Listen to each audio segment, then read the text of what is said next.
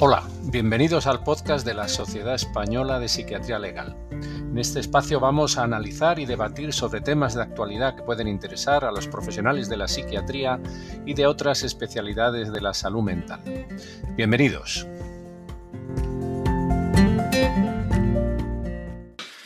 Hola, buenas, buenos días, tardes y noches a todos. Soy Alfredo Calcedo de la Sociedad Española de Psiquiatría Legal y ah, vamos a hacer un nuevo episodio de este podcast dedicado a un tema que tiene que ver con nuestra profesión, en este podcast que trata sobre todo cuestiones profesionales. Hoy vamos a hablar de la situación de los inspectores médicos en el INS, en el Instituto Nacional de la Seguridad Social.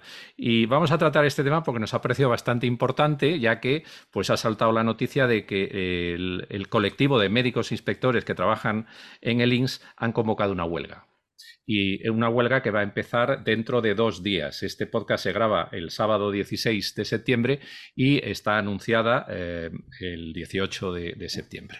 Bueno, pues para tratar el tema de hoy, vamos, yo creo que va a servir como para repasar eh, la situación que hay en, eh, sobre todo el control y la gestión de la incapacidad temporal que hay en España. Para tratar este tema, mm, yo creo que traigo a dos personas que son eh, ideales y que tienen un amplísimo conocimiento sobre esta cuestión, porque están, eh, digamos, en la trinchera, trabajando y luchando en, este, en este ámbito desde hace bastante tiempo.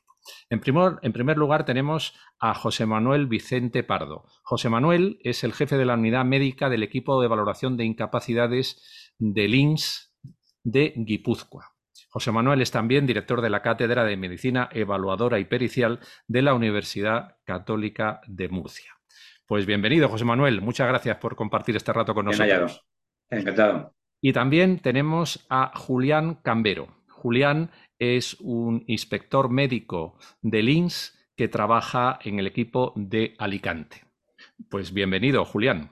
Mm, buenos días, muchas gracias. Gracias por, a los dos por estar aquí este, este, rato. Bueno, vamos a ver, yo simplemente quiero dar antes que nada unas cifras ah, muy importantes. Em, el tema de las pensiones en España es ampliamente conocido. Y en el tema de las pensiones, quiero recordar que están las pensiones de jubilación por un lado y la incapacidad temporal por otro. Todo viene de la misma caja, creo que es la caja única de la seguridad social. el gasto que tiene el, el, el, INS en el pago de pensiones IT es de 140.000 millones en 2022 y se estima que será uh, de 152.000 millones en 2023.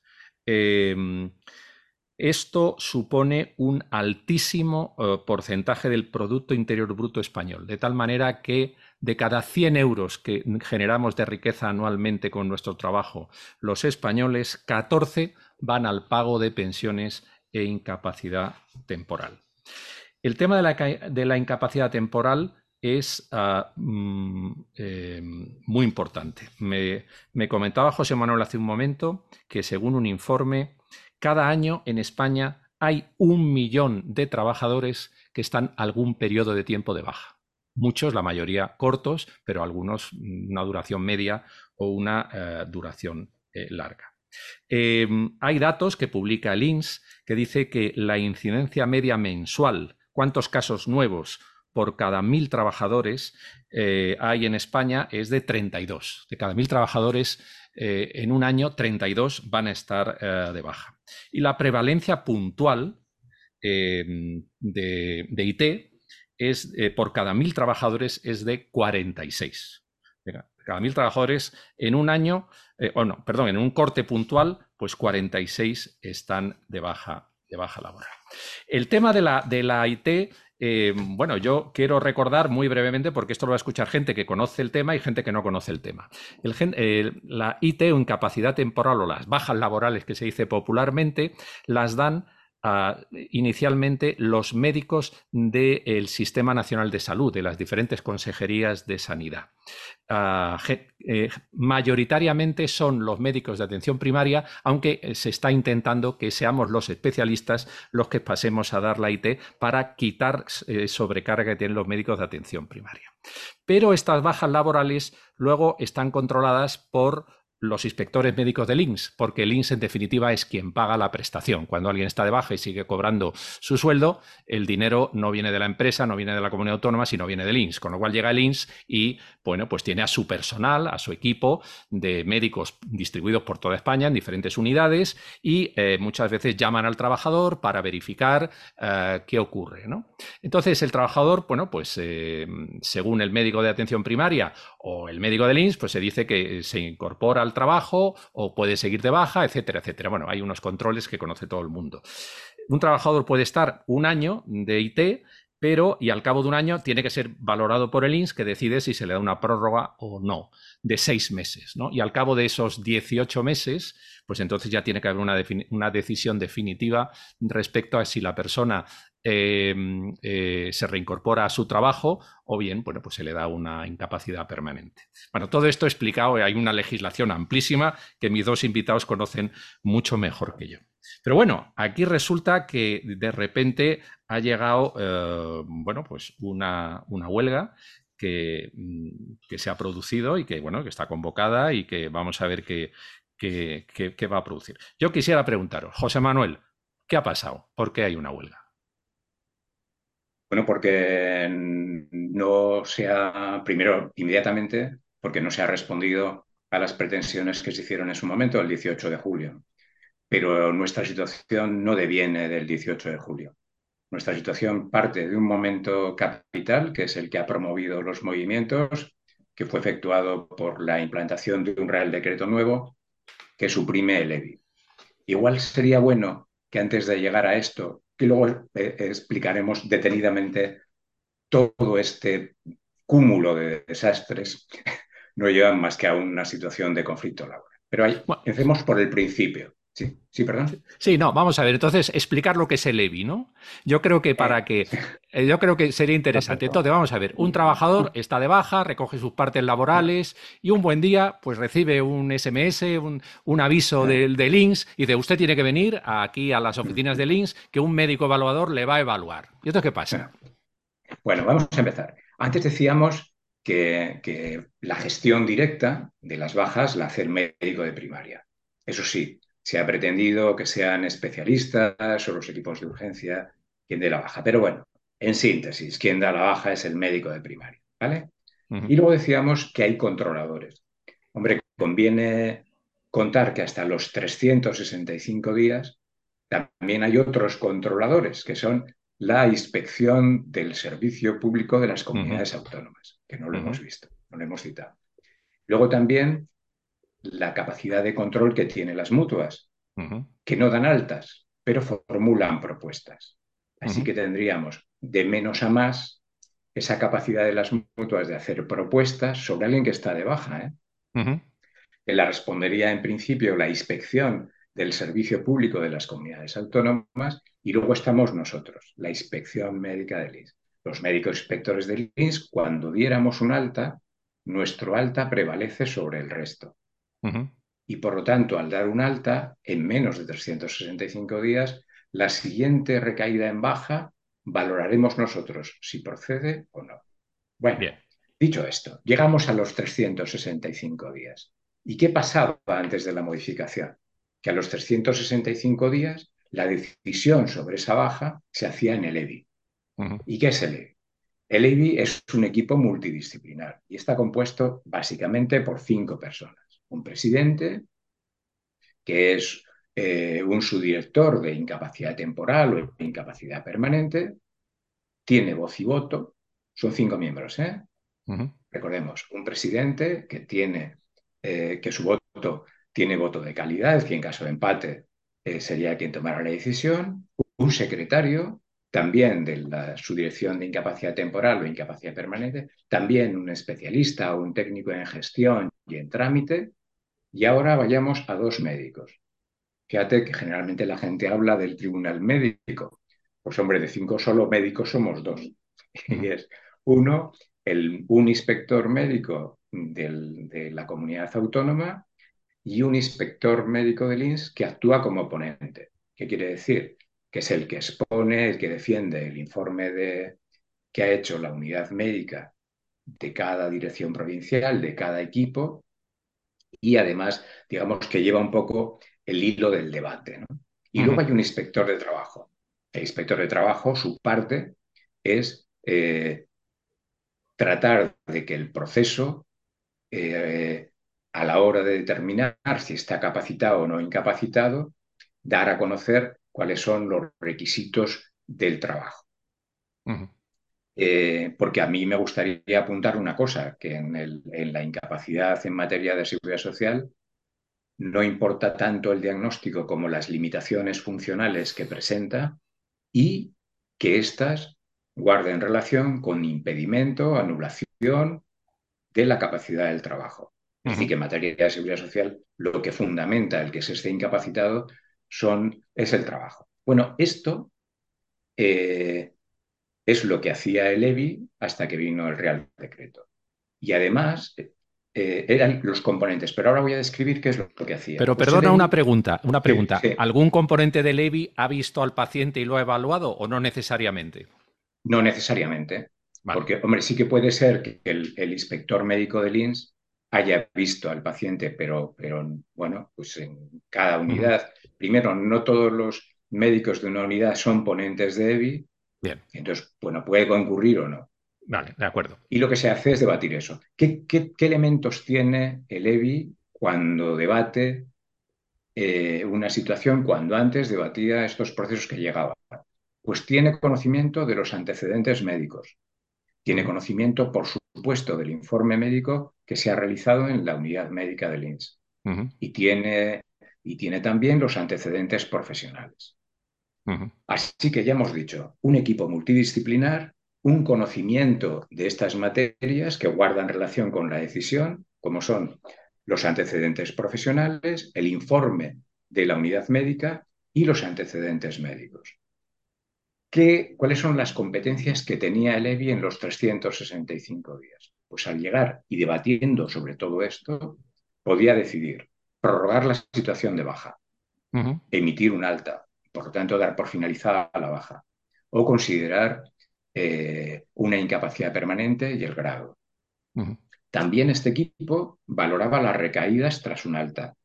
Imaginemos que se le da de alta y en menos de 180 días vuelve a haber una baja, este equipo, aunque, aunque hubiera un informe, pero este equipo, un informe médico del INS, de la unidad médica, pero este equipo era el que tomaba la decisión sobre las recaídas y también las reclamaciones al alta y también la contingencia del proceso. Luego, este mismo equipo multidisciplinar tenía además, pues para mejor proveer, otra capacidad. Desde el EBI se podía pedir información a la mutua, a la inspección de trabajo, a, los, a, las unidades de salud laboral de cada, de cada eh, provincia. También incluso se podía pedir una ampliación del informe médico que había hecho el médico de la unidad y también incluso promover un nuevo reconocimiento. Así que las labores eran amplias y que en definitiva lo que trataban era de justificar la acción. Y de recopilar información, ¿no? Claro, de, diversas fuentes, porque la baja laboral no es solo la enfermedad y limitación funcional, sino el perfil laboral que tiene. no es lo mismo el que tiene que trabajar de albañil y subirse a un andamio que el que, yo qué sé, trabaja de médico pasando consulta, por ejemplo. Es, fundamental. Por eso decía, por eso decía que, que, puede Levi, y que de hecho lo hace, tener eh, para, para decidir sobre cada uno de los casos los antecedentes profesionales. Vale, vale. Sí, Julián, no sé si querías añadir algo. Sí, no, es, eh, hay poco que añadir a lo que ha dicho José Manuel. Es muy importante dejar claro que el EBI eh, es un órgano colegiado multidisciplinar, es decir, están varios componentes de varias esferas que puede solicitar también informes o requerimientos de, de, vocales si lo considera ah, necesario, por ejemplo, de un técnico de higiene y salud laboral o de un especialista experto en rehabilitación, si lo precisara, o poder eh, solicitar al servicio de prevención o la autoridad laboral un profesiograma específico de las actividades laborales que realiza el trabajador. Y siempre se toma de forma consensual las decisiones, valorado por varios especialistas como que conforman el EBI, y es un órgano colegiado, es una firma colegiada.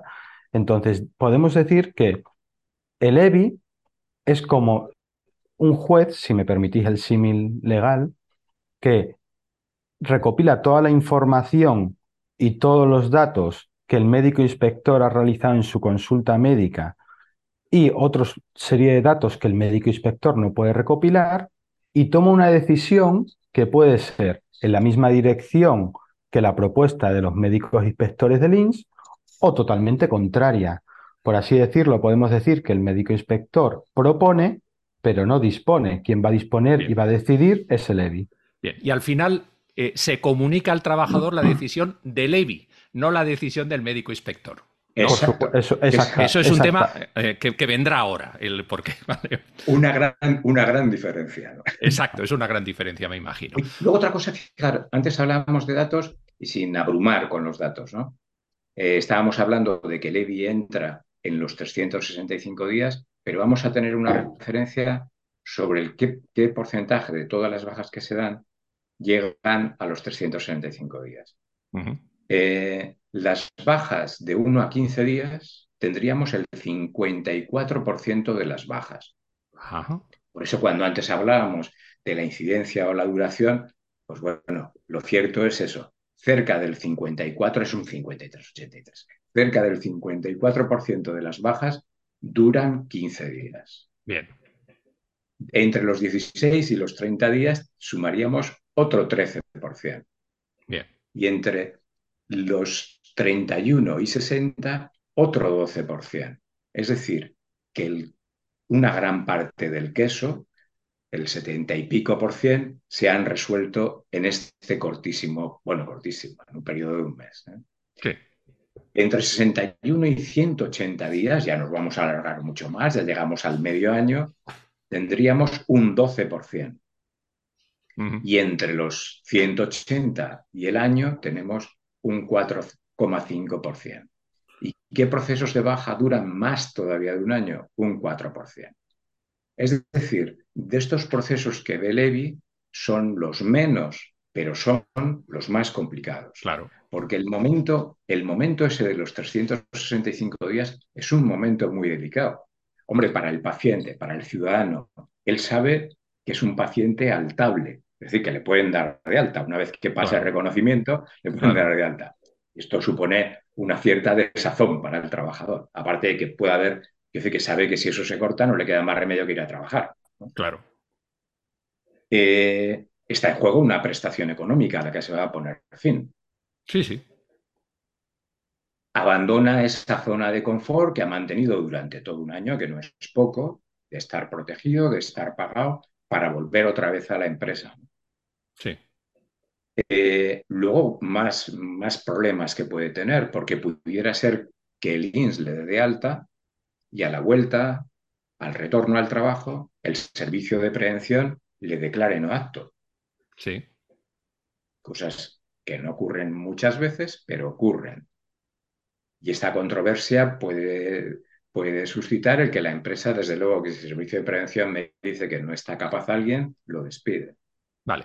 Bueno, yo creo, si quieres, por ir avanzando. Hay un sentimiento de enfermo crónico. Sí, sí, sí, sí. Entiendo. Pero vamos a ver, entonces, ¿qué ha cambiado? ¿O qué es lo que pretende pues cambiar? Lo que ha cambiado, pues se ha cambiado, de hecho, desde el, desde el, desde el mayo, desde el 18 de mayo, es que estas competencias que tenía el EBI en los 365 y hasta los 545 han desaparecido. ¿Y ahora quién lo hace? Un solo médico inspector. Un solo médico. entonces, como bien decía Julián, convertimos todo esto de lo que estábamos hablando, de que es un equipo multidisciplinar, un equipo que además puede pedir y solicitar ampliación de información al servicio de prevención, a, la inspección a la de propia trabajo, empresa, a la propia empresa. Todo esto que hablábamos, que tiene además conocimiento de los antecedentes profesionales, se acabó.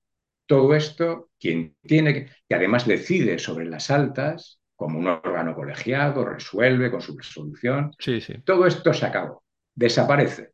¿Y quién ve estos procesos entre los 365 y los 545? Pues pasa de un equipo disciplinar Multidisciplinar, sí. de mínimo cinco personas. De mínimo cinco personas a una sola persona que en un momento dado, que en ocasiones no ha visto al paciente en ocasiones, es la primera vez que ve al paciente tomar una decisión en 20 minutos. y en vivo. Si no es aquello que puedas dilatarlo y decir, bueno, yo lo veo y luego tomo una decisión a posteriori. No, no. En 20 minutos tienes que tomar una decisión. Tomar una decisión que no es fácil porque tienes, lo primero, que tener abierto una serie de programas que nos permitan saber si hay antecedentes, programas informáticos que son en absoluto muy poco amables, sino para una práctica médica. Tienes que tener abierto el acceso a la historia clínica del Servicio Público de Salud y además tienes al paciente delante. Paciente al que tienes que explorar, que tienes que escuchar, que es lo fundamental para la anamnesis, pero escuchar y explorar, porque nuestro trabajo es complicado, porque nuestro trabajo supone que tengamos que establecer blanco sobre negro las situaciones de limitaciones. Que una cosa es que en la anamnesis el paciente nos cuente la sintomatología, pero nosotros lo que tenemos es que dar crédito, que adverar esas limitaciones que tiene. Para eso lo que tenemos que hacer es explorar, si no recurrir a ver qué exploraciones funcionales se le han hecho o qué test se le han practicado, ver los informes. Tenemos, seguimos hablando de 20 minutos. ¿eh? Sí, sí, sí. Tenemos que además, ese corto lapso de tiempo, entrar en la historia, ver qué informes hay. No siempre hay informes. Para ver toda la historia clínica en conjunto. Es decir, esto no es yo soy traumatólogo y me limito a ver una rodilla. Contemos con que las personas, aunque inicien un proceso de incapacidad temporal o una solicitud de incapacidad permanente por un único proceso, con el tiempo y las personas tenemos la mala costumbre de que enfermamos y nos salen otras dolencias. Por lo tanto, yo ya no soy solo traumatólogo, tengo que saber de hematología, tengo que saber de dermatología, de neumología, de psiquiatría. Es decir, somos un colectivo hiperespecializado que tenemos que saber de todo y que hacer el trabajo en un escaso corto de tiempo con las implicaciones médico, legales, sociales y económicas que suponen. Por añadir. Claro, Porque, porque vamos a ver, y entonces, eso en 20 minutos y hay que comunicárselo al paciente verbalmente. Por supuesto. Sí, es lo que dice ahora la nueva normativa. Eso es. Sí, porque la nueva norma dice que si una vez que yo exploro al paciente eh, veo que no hay limitaciones funcionales para su trabajo, bueno, se nos ha olvidado que aparte de todo esto, también tenemos en la medida de lo posible que determinar cuál es el trabajo. Aquí viene otra historia que llevamos años con la misma con el mismo agujero negro y es que fundamentalmente para saber qué hace le preguntamos al trabajador. tocamos de oído simplemente. Entonces damos por veraz que el trabajador nos dice yo soy mozo de almacén y es mozo de almacén, porque yo no tengo por qué dudar de lo que me dice el paciente. Pero claro, hay muchos mozos de almacén y muchas formas de trabajar en un almacén. Hay mozos de almacén que trabajan solo con un torito mecanizado y automático y solo están montados y manejan un joystick. Hay otros que están cargando material y objetos continuamente durante sus ocho horas de jornada laboral y hay otros que simplemente están anotando que ha llegado un pedido y que sale otro. Sí, sí, entiendo. Y, los tres son mozos de almacén. entiendo. Oye, pero, pero ¿y eso antes con el EBI, el inspector de trabajo, tal, el la comunicación con la empresa, es decir, se puede perfilar un poco cuál era el profesiograma que tiene esa persona y cómo encaja, cosa que ahora lo habéis perdido, porque no tenéis esa fuente de información. Es decir, la evaluación de la capacidad laboral pierde calidad porque se pierde información ¿eh? para la toma de decisiones. Hay un riesgo decisional tremendo. ¿eh? de la decisión que tomemos. Luego retomando la más cruda de las decisiones, Decíamos que Levi, y comenzábamos por esa decisión que podía tomar el Levi, que ahora no la toma, era la de alta. Bueno, las altas en este momento las tiene que entregar en mano y de forma directa, tras este reconocimiento, el inspector médico. Todos entendemos que dar un alta no es fácil. Claro. Y desde luego dar un alta tras un año de baja en el que por la razón que sea, primero, su médico le ha autorizado Sí, sí. Si no, no, hubiera llegado ahí. Claro. La inspección del servicio público también, porque si no, no hubiera llegado claro, ahí. Claro, claro. Sus propios especialistas que le traten, le siguen tratando. Sí, sí. Porque no le han dicho hombre, yo creo que tienes que incorporarte. Así que fijaros con qué tipo de trabajadores nos encontramos, que no es fácil dar una situación de alta.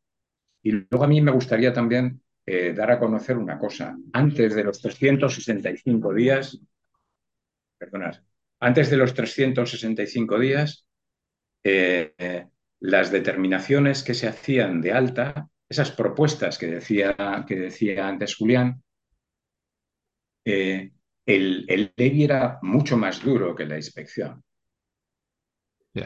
Según datos que yo al menos tenía de mayo, me parece que desde las unidades médicas se formulaban un 34% de altas, perdón, un, 30% de altas, pero luego el EBI era mucho más duro y las elevaba a 34. ¿vale? Lo que quiere decir que es más fácil, con todos los elementos de juicio, dar un alta en un órgano colegiado que no con el paciente delante. Claro, claro, porque esto era como, es decir, el trabajo de ya se le comunicará, ¿no? Y entonces al cabo de una semana, diez días, recibía una carta, un SMS o lo que sea, le decía, esta es la resolución, firmada por el director provincial y tal. Quedaba como muy... era una muletilla que usábamos como defensa, es decir, bueno, y ahora será el tribunal el que decida, aunque tú habías hecho un informe. Claro, hombre, y según el informe, pues, pues, hombre, si haces un buen informe, quien, quien lo lea sabe lo que quiere decir. Aunque, no le digas alta. Dar alta, dos carros esto, este ha sido el principal caballo de batalla. Luego otras. Fijaros que decíamos antes que Levi antes resolvía las recaídas. Ahora las resolvemos directamente nosotros. Es decir, si le diéramos un alta, nosotros somos los que tenemos que decirle al paciente que muy probablemente le hayan dado, porque además podemos dar eh, baja, pero en ocasiones es una baja extendida por el Servicio Público de Salud y le tenemos que decir que no procede a la cara. Sí, sí, sí. A la cara. Las reclamaciones que haga. Sí, perdona, Julián. No, no, no, José Manuel, las reclamaciones. Sí, sí. Las reclamaciones, las reclamaciones al alta las resolvemos ahora nosotros.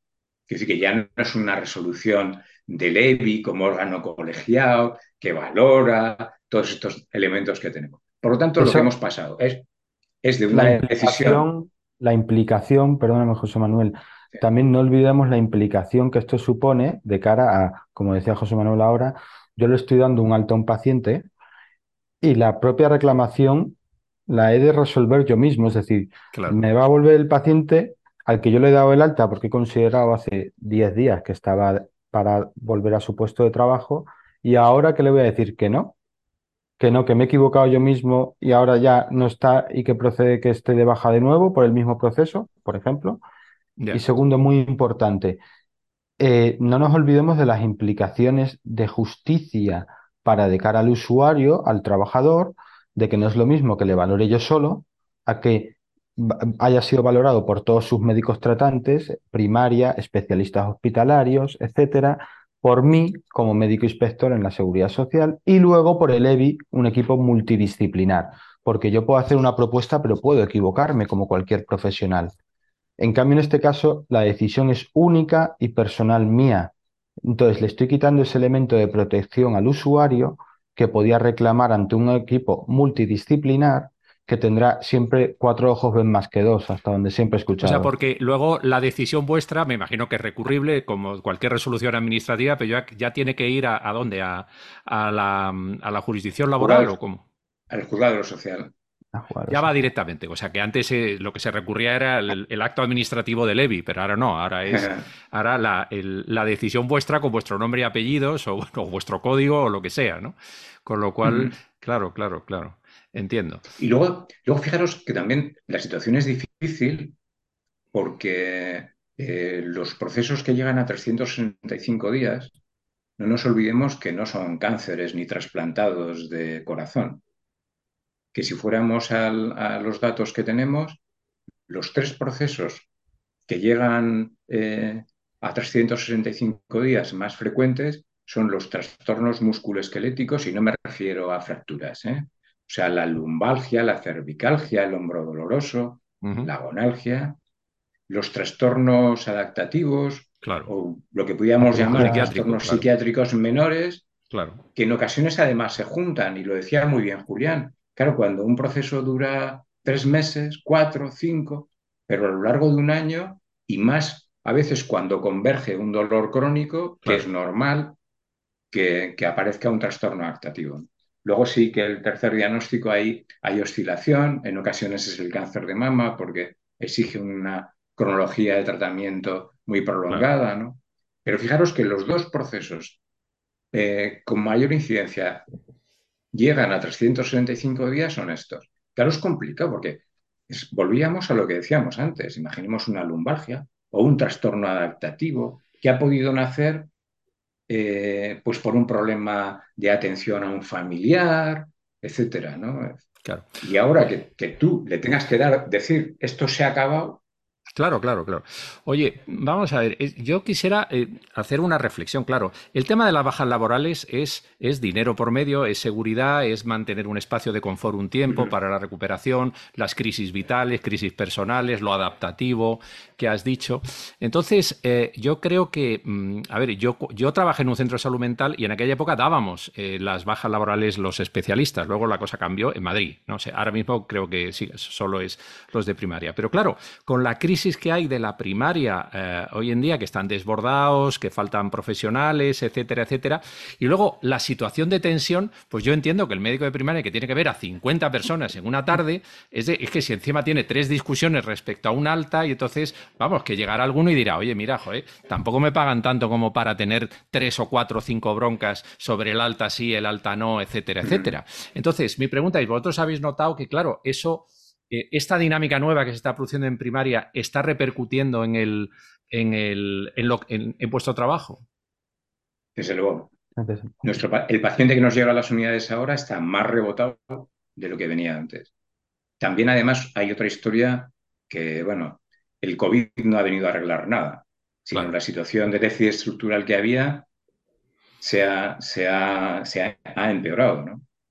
Eh, la situación económica tampoco ayuda mucho. Claro.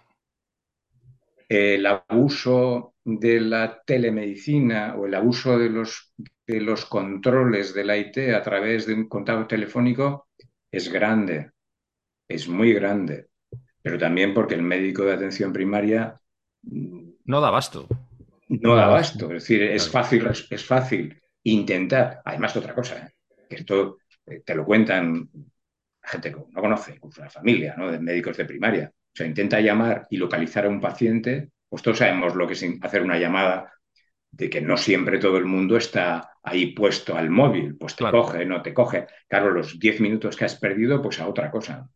Claro, claro. Y se está usando mucho, pero no por, no por, eh, bueno, no por culpa, digamos, de atención primaria, es una culpa del sistema.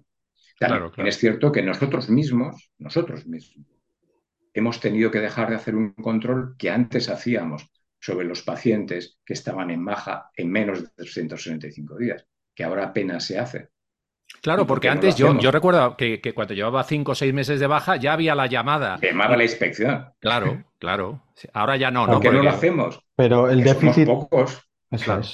Esto es como al final el déficit, el déficit estructural y, de personal y de recursos humanos que, existe no permite hacer los controles necesarios que va incluso en perjuicio del propio paciente, porque muchas veces el paciente, a través de su médico de cabecera o del especialista de turno, está pendiente de que se le realicen unas pruebas que por las intensas listas de espera que existen en todas las comunidades autónomas, nosotros podíamos también adelantarlas, igual que las mutuas de accidentes de trabajo, pero como cada vez somos menos, pues eh, eh, no se pueden realizar esos controles ni se puede tampoco facilitar esa ayuda al paciente. Entonces, al final todo ese déficit estructural eh, conlleva a un alargamiento en muchas ocasiones innecesario de los procesos de baja, a un mal uso de los recursos públicos y económicos y es la pescadilla que se muerde la cola. Claro. Bueno, aquí estamos hablando en el informe este FUNCAS eh, dice que eh, la previsión de liquidación para el año 2022 era 13.500 eh, millones de euros de coste de la IT. No sé si a lo mejor vosotros tenéis un mejor dato, un dato más reciente. Yo lo, he buscado en Internet.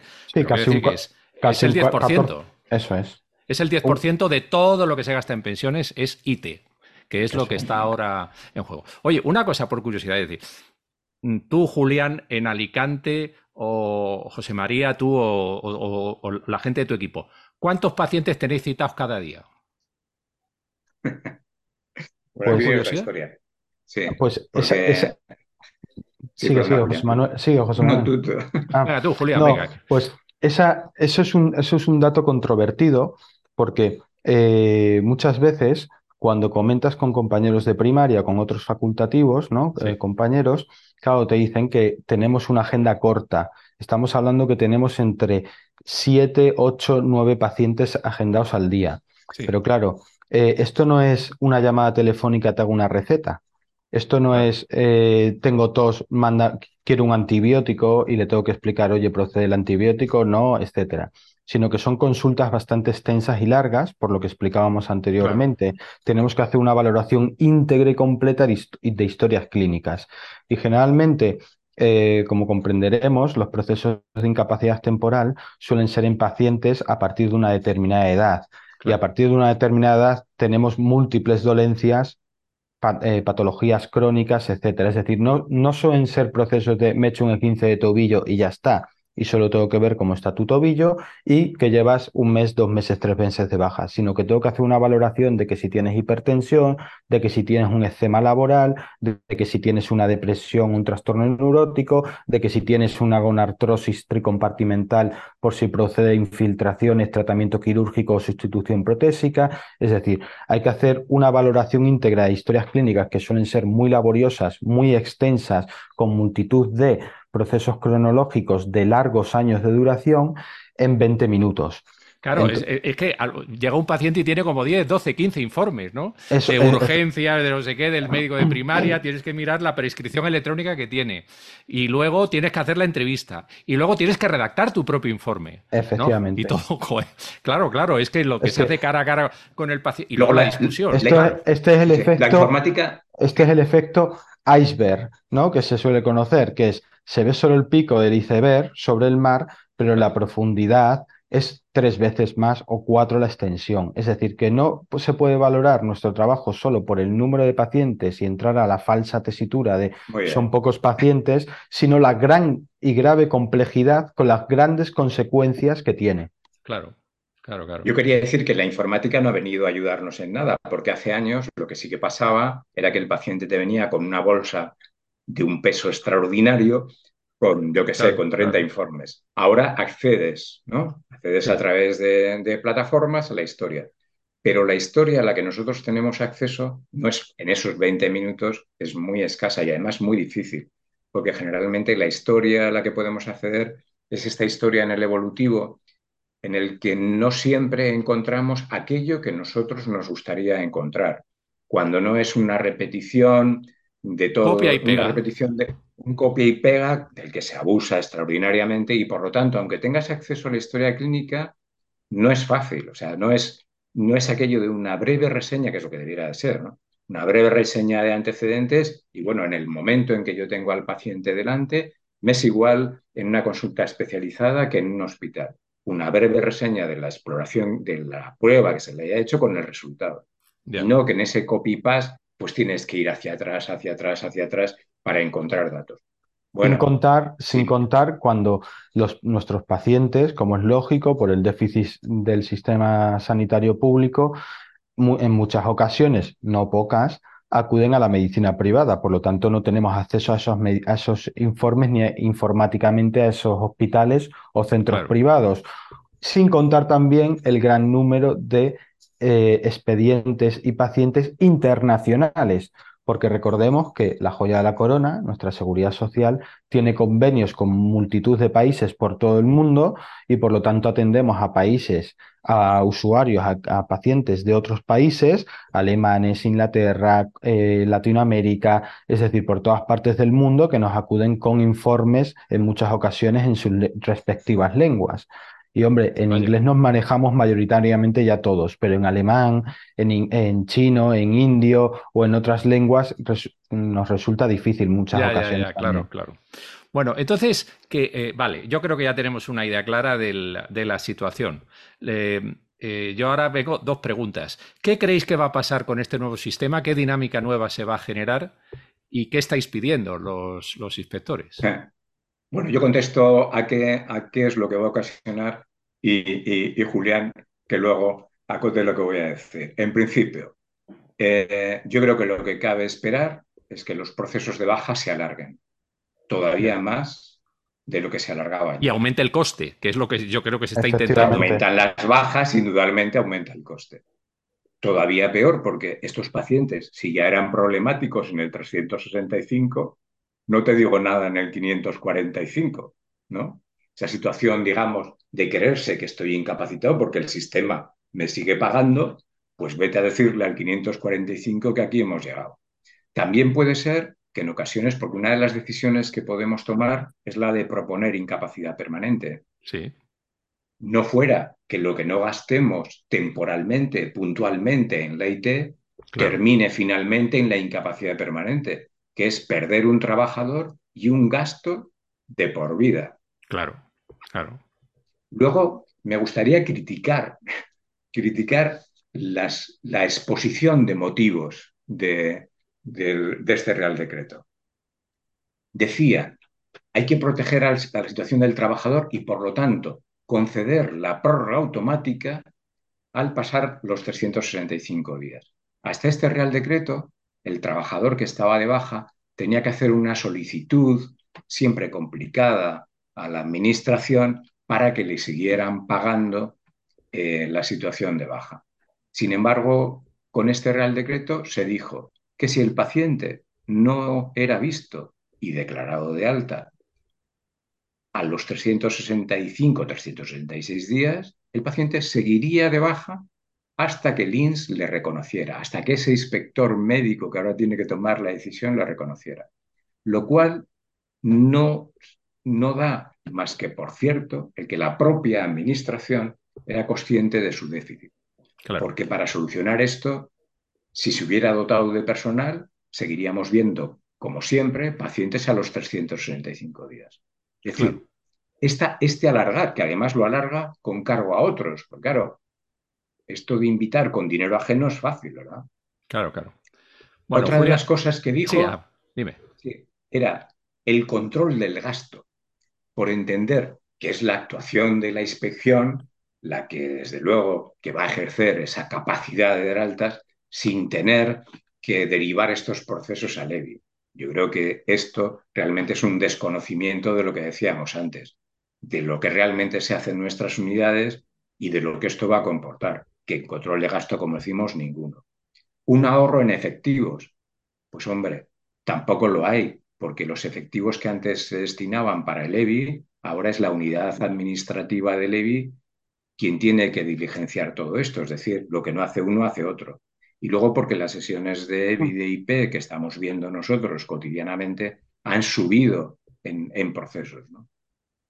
Y ya el colmo de los colmos es que se dijo, leo textualmente, porque era para resolver cuestiones que no precisan de un informe técnico jurídico. Yo no sé a quién, yo no sé a quién se le ha, se le ha antojado semejante tontería, ¿no? Porque a los 300, a los 545 se necesita una información técnico-jurídica, que más bien habría que decir laboral y, médica y jurídica, pero también a los 365.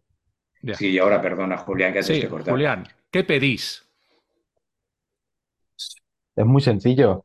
Eh, con este Real Decreto 2 de 2023, en la modificación del artículo 170 de la Ley General de Seguridad Social, que es la que ha finiquitado a los SEBIS entre los 365 días y los 545 días, es decir, entre el año y el año y medio. Entonces, eh, esto, por resolución del propio subsecretario de Estado, eh, supone un aumento de competencias, funciones y responsabilidad de los propios médicos inspectores, lo cual es, eh, todos comprendemos que si yo paso en mi empresa a trabajar de un puesto a otro de mayor responsabilidad supone un aumento de eh, retribuciones y de condiciones laborales, o al menos diferentes a las que tenía. Claro. Con un estudio previo, preceptivo y obligatorio, según marca la normativa de ley de prevención de riesgos laborales, de ese cambio de puesto de trabajo y esa adaptación o modificación sustancial de las funciones del puesto de trabajo lo cual no se ha hecho y va contra la ley en principio.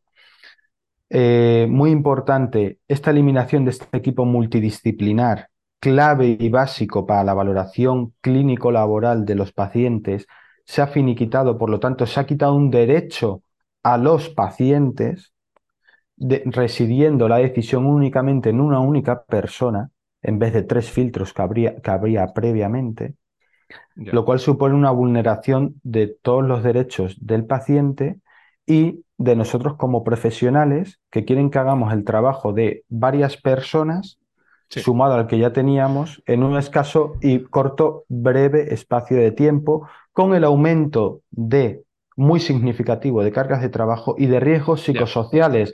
Recordemos que el número de agresiones han aumentado.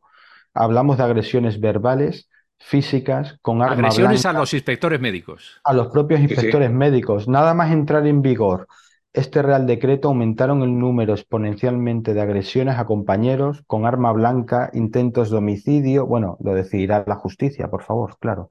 Eh, entonces, eh, eh, estamos solicitando la anulación por enmienda de esta parte del Real Decreto Ley, porque ya sabemos que al ser un Real Decreto Ley es de obligado cumplimiento y nosotros lo estamos cumpliendo de la mejor forma que sabemos, pero es que además va en contra de los propios criterios economistas por el cual lo han implementado, no por una mejora y una eficiencia del, gasto público y mejor trato al usuario, a los cuales nos debemos, no nos olvidemos. Pero es que encima estamos recibiendo, como este Real Decreto ha conllevado al, descenso de las bajas médicas y al aumento del gasto, eh, tenemos fuertes datos que impresionan de que nos están presionando para que resolvamos en la dirección que quiere la propia casa, la propia casa que nos paga, que es el Instituto Nacional de la Seguridad Social. Entonces, muchos compañeros están siendo llamados al orden en varias provincias de España de por qué no dan tantas altas médicas. Personal encima, además, desde personal que no es médico en muchas ocasiones. Ante lo cual nuestra respuesta es, mire, yo valoro a mi paciente, yo decido y éticamente y desde mi autonomía profesional y mi diligencia profesional, decido yo y firmo yo, ¿no? Que es lo que dice ahora la ley. Entonces yo, pero es que encima por otro lado, se nos está intentando bonificar de alguna forma el que resolvamos en la dirección que quiere el propio, el propio Instituto Nacional de la Seguridad Social. Es decir, digamos que hay un objetivo por escrito que es a más altas, mejor un objetivo de la casa y por lo tanto las bonificaciones al personal de la casa serán mayores. Vaya, lo, cual es contra, lo cual va en contra ya de una sentencia de la Audiencia Nacional del año 2012, si no creo recordar, que dictó que era totalmente ilegal y contra derecho, fue formulada por un sindicato en Galicia y la Audiencia Nacional le dio la razón. Entonces se prohibió por un mismo criterio como el que ahora nos quieren poner, el bonificar que diéramos altas médicas, por favor, aparte del criterio médico que tenemos nosotros como profesionales. Entonces queremos y solicitamos y hemos solicitado medidas de seguridad, hemos solicitado apoyo jurídico, hemos solicitado un, estudio de prevención como Dios manda por la modificación de nuestros puestos de trabajo a través de vía RPT, aparte de las retribuciones salariales que correspondan o no en función de esa modificación y por supuesto la seguridad jurídica para el paciente y para nosotros. Oye, porque tengo curiosidad, entonces, este cambio que es muy importante, eh, ¿qué han dicho los grandes sindicatos al respecto? ¿Cómo se han posicionado? Pues eh, ahora vamos, yo creo que de los sindicatos tendrían que oponerse, ¿no? Pero vamos, no sé, esto, esto pues no ha, pasado un poco desapercibido. es que esta modificación ha sido metida en un Real Decreto Ley en el que se hablaba de maternidad y de, otros tipos de ah, prestaciones que tienes que ir buscando entre líneas en cada folio del Real Decreto Ley publicado en el BOE para ver las modificaciones de este articulado. Entonces, ahora mismo la huelga ha sido convocada por UGT, por UGT. Entonces, y de hecho, esta huelga que parecía, porque parece que la administración siempre nos ha considerado como un sacachurros, como si nuestro trabajo fuera poner un sello y toma, darle alta y ala, y a correr. Y nada más lejos de la realidad. Entonces, eh, ahora nuestro colectivo, que siempre hemos estado bastante callados porque hemos sido un colectivo bastante profesional, que nos centrábamos en hacer nuestro trabajo lo mejor posible, pues ha estallado y la administración no se lo esperaba.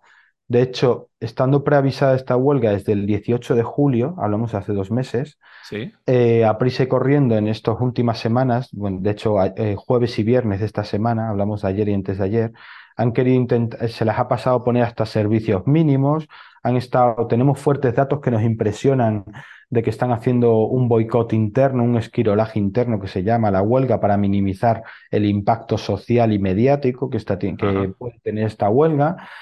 Tenemos datos, ¿eh? eso la autoridad laboral y judicial será quien tenga que determinarlo.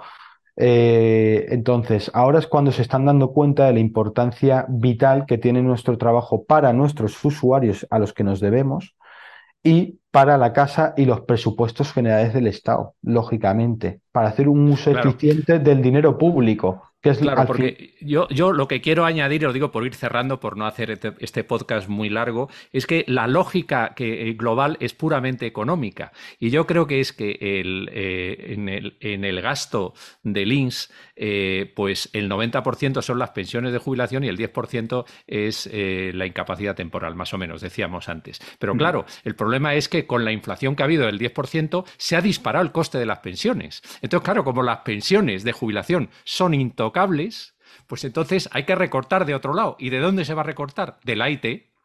Entonces, claro, con estas maniobras que está viendo y que, que, es, eh, y que habéis comentado. Pero vamos, a mí lo que me sorprende es que, vale, UGT es quien ha convocado la, huelga, pero como para defender un colectivo, vuestro colectivo, ¿no?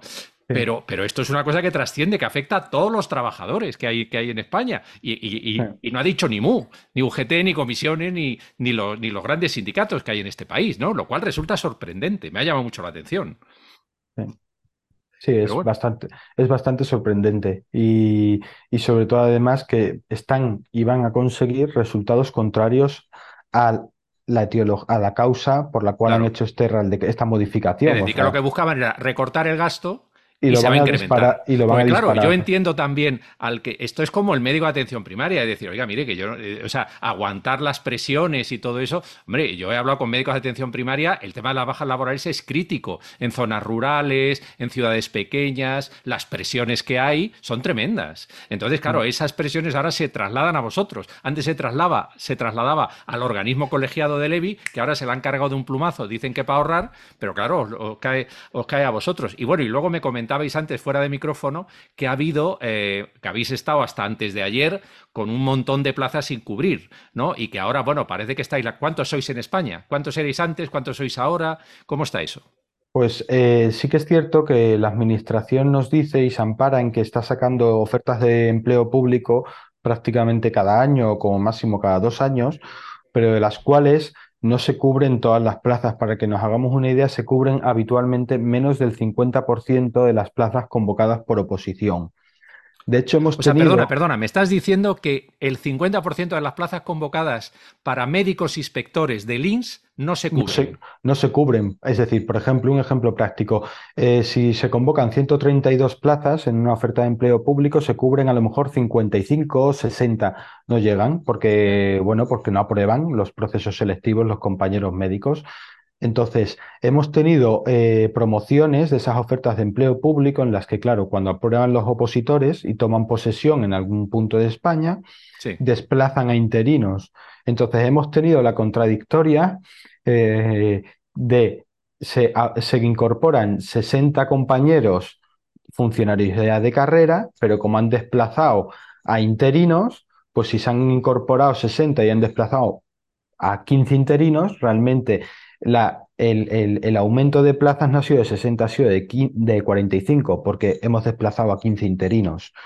O incluso ha habido algún proceso en el que el número total ha sido negativo. Es decir, entre que se incorporan los funcionarios de nuevo acceso que han aprobado la oposición y restamos los interinos desplazados y los interinos que han cesado de golpe de larga duración por la normativa europea, hemos quedado en negativo de menos cuatro, por ejemplo. Hace año y medio, por ejemplo, ha ocurrido eso. Entonces, la administración dice que está intentando paliar el déficit estructural de la RPT que tenemos, que ya es déficit de muchos años, que no se ha compensado siquiera, porque lo que, hubiera, lo que habría que haber hecho es aumentar el número de plazas porque si hablamos que en el año 2015 éramos 600 por RPT y hacía falta aumentar un mínimo de 200 plazas, ahora con aumentar el número de trabajadores y por lo tanto usuarios a los que tenemos que atender, habría que aumentar aún más el número de plazas claro, perdona, hay que aumentar el número de plazas porque, porque vosotros eh, o sea, eh, estáis en, en, función de la cantidad de trabajadores. Entonces, claro, hace 7, 8 años había 19, 18, 19 millones y ahora hay 21 millones. Con lo cual, claro, pues tiene que haber un aumento proporcional ¿no? a la cantidad de trabajadores en activo. Además, ¿no? olvidemos que nuestras funciones y nuestro trabajo no se limita al control de las bajas laborales y a las valoraciones de las incapacidades permanentes, sino que llevamos pensiones de viudedad, de orfandad, de seguro escolar, de determinación de contingencia en función de cada proceso, de valoración de las enfermedades profesionales, de valoración de las medidas de, prevención y medidas adecuadas de riesgos laborales de las empresas, etcétera, etcétera. Es decir, nuestro trabajo no es incapacidad, bajas e incapacidad permanente, sino que son multitud de procesos. Control de, de, clases pasivas como MUFACE, expedientes internacionales, que eso es la administración, incluso nuestra subdirección general, se permite el hecho de no, no computar, computarlos a nivel de nuestras cargas de trabajo. Es decir, hacemos trabajo que no computan de cara a la administración. Oye, y luego otra, otra cosa. ¿Qué papel juegan las mutuas en todo esto? Porque, a ver, siempre hay en la cantinela de esto es, quieren meter a las mutuas, que las mutuas pasen a controlar esto y demás. Las mutuas que son parte de la seguridad social. No, no, no lo olvidemos, ¿eh? la mutua no es una empresa privada, son, las cotizaciones de los empresarios, pero, pero coño, es algo que es, eh, en fin, que, es público, es una entidad pública, ¿no? Entonces, eh, aquí, ¿qué reflexión pues surge? Pues siempre está ya desde hace muchos años y cada vez más, y con este cambio legislativo la sensación es aún mayor, de que se intenta eh, que el sistema quiebre para traspasar el control de las bajas laborales directamente a las mutuas de accidentes de trabajo, lo cual crea una gran repercusión mediática y social entre los usuarios, ¿no? Porque las mutuas de accidentes de trabajo, aunque tienen una función pública muy clara, pero no son sistema público son asociaciones de empresarios, son empresas privadas, pero que se atienen a normas y a legislación pública. Dependen del control directo del INS. Y tienen el dinero de las mutuas, recordemos que es directamente dinero público, directamente dinero del INS, que les da en unos presupuestos anualmente y luego a final de cada año les tienen que retornar. Por lo tanto, pero claro, el acceso laboral a las mutuas no tiene los requisitos laborales que se, que se solicitan en la función pública.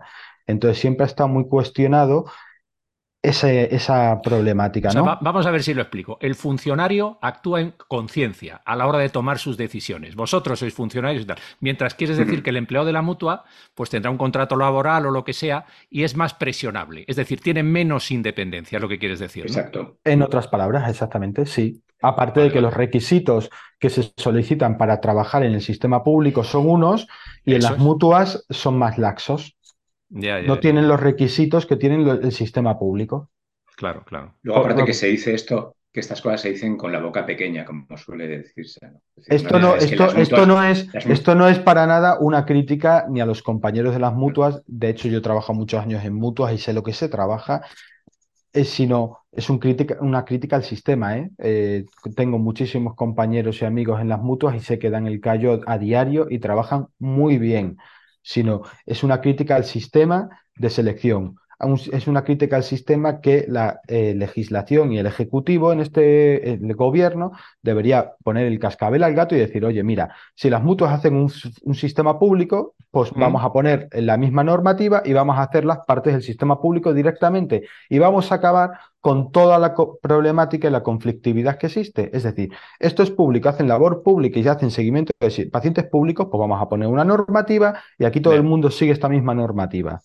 Entiendo, entiendo. Yo quería decir que es que lo que se venía a, pedir es lo que piden las mutuas. ¿eh? Es que eso que decíamos muy al principio de la conversación, que, cuando hablamos de los controladores, y es que las mutuas solo no pueden hacer propuestas, proponer altas, Hombre, lo que muchas veces se ha dicho es que, que, lo que pretenden es dar altas. Pero claro, si dan altas, también hay que establecer si realmente eso va a ser posible con todas las mutuas. Es decir, si tienen capacidad para ello, capacidad de personal.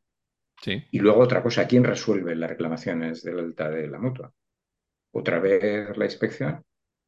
O lo Del juzgado de lo social, o sea que con lo Los cual es juzgados- no, empantanar el juzgado de lo social no podría ser. No, no, el juzgado de lo social nunca. Nunca.